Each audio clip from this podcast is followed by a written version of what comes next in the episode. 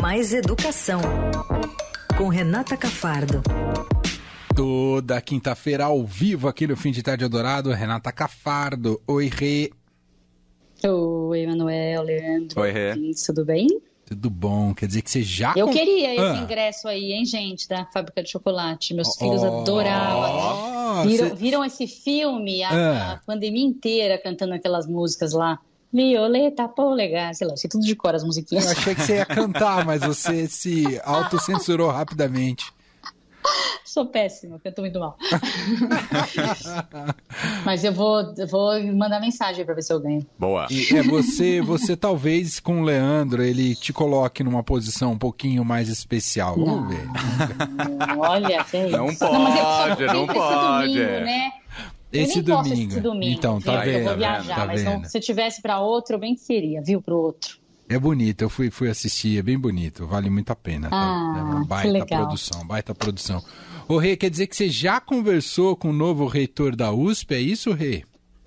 Pois é, conversei ontem à noite, ele foi nomeado ontem, né, pelo governador João Dória. A gente tinha comentado aqui, né, sobre a eleição, que tinham dois candidatos, e quem venceu a eleição lá na USP foi o médico, neurocirurgião Carlos Alberto Carlotti Júnior. Ele é de Ribeirão Preto, é, foi diretor lá da Faculdade de Medicina, que a USP tem lá em Ribeirão.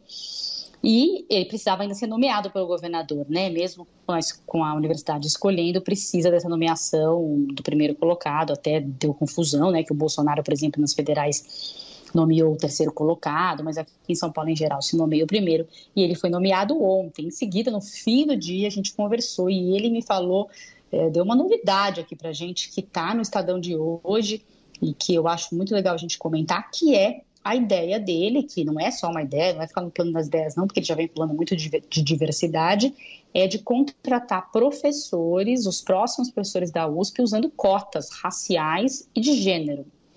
Isso é bem inovador, assim, até dei uma pesquisada para ver se as federais tinham, ouvi dizer que na federal da Bahia tem algo muito recente com relação à raça, mas com relação a gênero, ou gênero feminino em especial, não achei nada no Brasil ainda, desde onde eu estou procurando. E por que, que é importante, né, gente? Às vezes as pessoas ficam se perguntando, tem gente que ainda é, é, contra essa questão de cota, né, principalmente em, em, em, emprego, mas as pesquisas mostraram, pesquisas que fizeram com empresas, tem uma pesquisa da McKinsey, não sei se vocês conhecem, de 2015, que ficou muito famosa, que eles pesquisaram 366 empresas e mostraram que as que tinham mais diversidade de gênero tinham 15% mais lucro, mais ganhavam mais dinheiro, e as que tinham diversidade de raça, 35% mais retornos do que a média.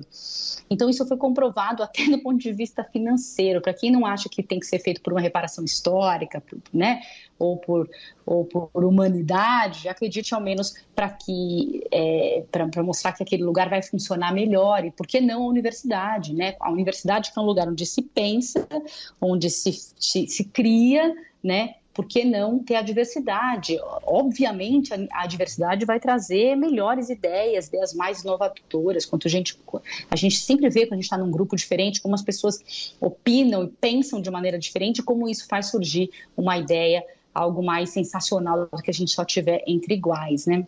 Mas eu estou aqui só advogando um pouco é, com relação à, à, inclusão, mas o que eu quero contar lá da USP é que qual que é a situação da USP hoje, né? Por que, que, esse, por que, que, o, que o novo reitor está preocupado com essa questão? A USP, para vocês terem uma ideia, hoje tem 159 professores pretos ou pardos. Só. Sabe quantos, reitor, sabe quantos docentes a USP tem? Hum. 5.788. Nossa, é um abismo, né, então, 2,7%, eu fiz essa continha, não precisa o pessoal pensar aí na cabeça, deu 2,7%, é muito baixo. E, e, o incrível é que a USP começou recentemente, há alguns anos, um grande processo de ação afirmativa. Então, os estudantes de baixa renda e pretos e pardos já estão entrando na USP. Então, por exemplo, no ano passado tinha entraram, né, no ano passado não, desculpa, no vestibular do ano passado, mas entrando esse ano na USP, 44% dos estudantes eram autodeclarados pretos e pardos. E aí você vê essa diferença, como que a gente esses estudantes, que são 44% entrando, não vão nem vão ver pouquíssimos, pouquíssimos professores da mesma raça e da mesma cor né? E foi isso que o reitor disse justamente, que eu achei interessante ontem. Ele disse que a gente precisa espelhar, né? A USP precisa espelhar no corpo docente a mesma diversidade que tem no corpo discente. Para quê? Para que esse aluno, isso é, isso, isso é básico, né? Para que esse aluno possa se ver numa posição importante. O aluno que é negro olha um professor negro, ele entende que ele, que ele também pode ser professor e pode chegar a algum lugar um dia. Ele, a gente já falou muito disso aqui, né? Até quando a gente fala em escolas particulares, não adianta os negros estarem sempre em posições é, inferiores, né? Estarem ali como o, a faxineira da USP. Não, tem que ter professores, e há professores cada vez mais se formando, é, negros, é, pardos, indígenas, e de todas as raças e cores nesse país se formando com muita capacidade. Não podemos dizer que eles são mal formados, não, que não vão para a faculdade. Isso é um preconceito absurdo. Tem sim, eles precisam é de oportunidade, uhum. né? E ele já e vai é colocar isso, isso em prática de imediato, Rê? Não, isso não é fácil. Precisa ah. ser. Primeiro, ele vai criar uma, uma pró-reitoria de inclusão, que também é uma novidade, e essa pró-reitoria de inclusão é que vai é, trabalhar detalhadamente nas propostas. E aí ele precisa passar pelo conselho universitário, que é o conselho máximo da USP, que tem os professores titulares e tal, e eles, os diretores de unidade, eles votam a favor ou contra de uma proposta do reitor, né? Tudo muito democrático ali nos colegiados da universidade. Mas ele teve um grande apoio, foi eleito com grande apoio dos professores, então imagino que não é difícil difícil ele passar esses projetos de inclusão dele. E eu queria também aproveitar dar, um, dar outro dado com relação à mulher, que a gente está falando tanto de inclusão de raça quanto de gênero. Também tem gente que pensa, ah, mas as mulheres não estão lá porque não conseguem.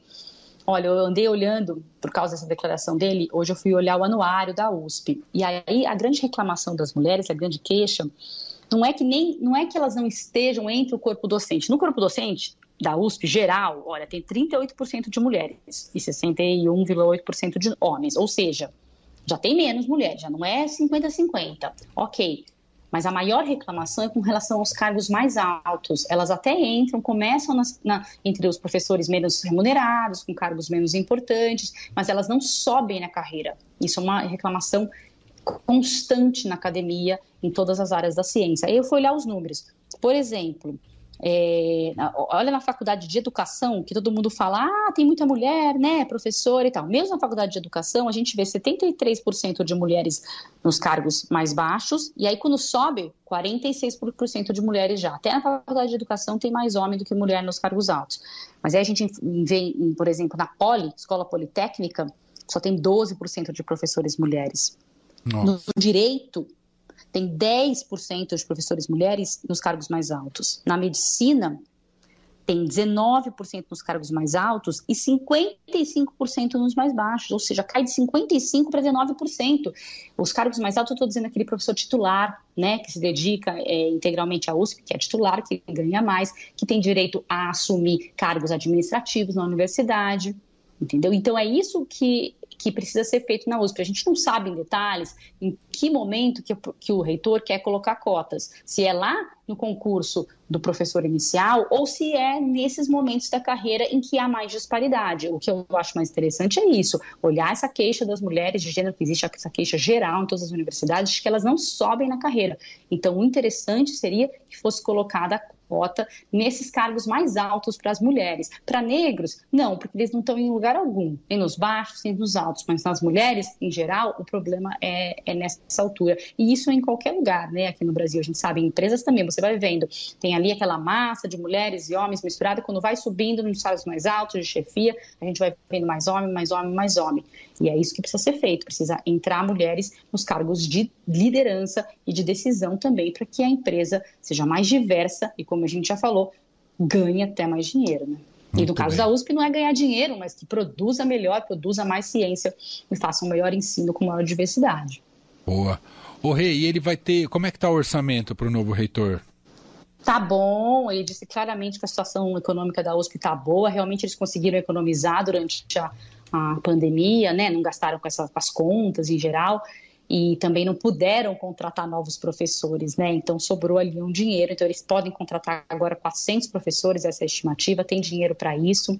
O, o, governo do estado também deu aportes de recurso maiores esse ano, deu aportes a mais, né, do que o dinheiro que a USP já recebe, que é proveniente do ICMS do estado. Então, é, não, a USP não está num momento de, de baixa é, financeira. Então, dá para contratar mais gente e ainda fazendo com mais diversidade. Isso é interessante. Ah, ah. Ele falou também, só para não acabar, ele falou também da FUVEST, que vai ser esse domingo, hein? Não da FUVEST desse domingo, mas a FUVEST é esse domingo, que é o vestibular da USP. Mas ele foi cutucado, ele contou para mim que foi cutucado pelo secretário de Educação, Rocieli Soares, lá no, Palá no Palácio dos Bandeirantes, ele estava ali com o governador para ser anunciado, no reitor. E o Rocieli passou um bilhetinho para ele escrito FUVEST. Temos que falar sobre isso, ele falou. E, curiosamente, eu estava num evento segunda-feira com o Rossielli e eu vi a reclamação das escolas particulares sobre a mudança da FUVEST.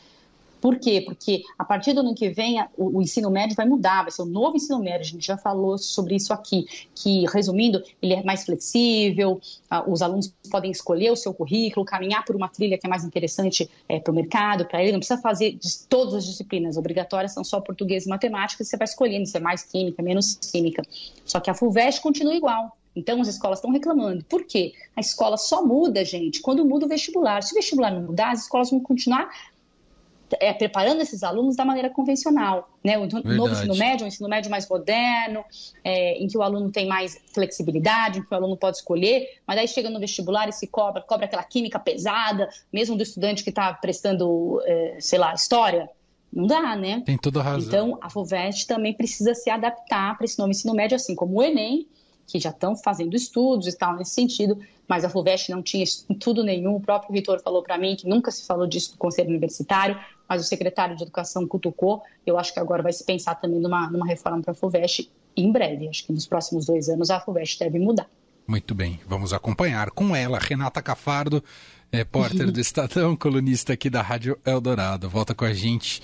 Ia falar volta na próxima quinta-feira, mas não sei se já conversou com a Renata Cafardo, volta só na outra quinta-feira. É verdade, né, esqueci Leandro de te avisar, Rê. Já mando mensagem para você. Me barraram na próxima quinta. Mas é um motivo que eu vou te contar Depois fora gente, do ar, você vai adorar. A gente já te conta, mas você vai, Ixi, acho que você vai entender. Surpresa. Surpresa, tá que bom? Legal.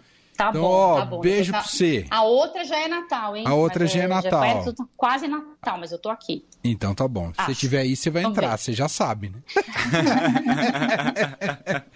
um beijo, Rê. Um beijo. Um beijo. Tchau.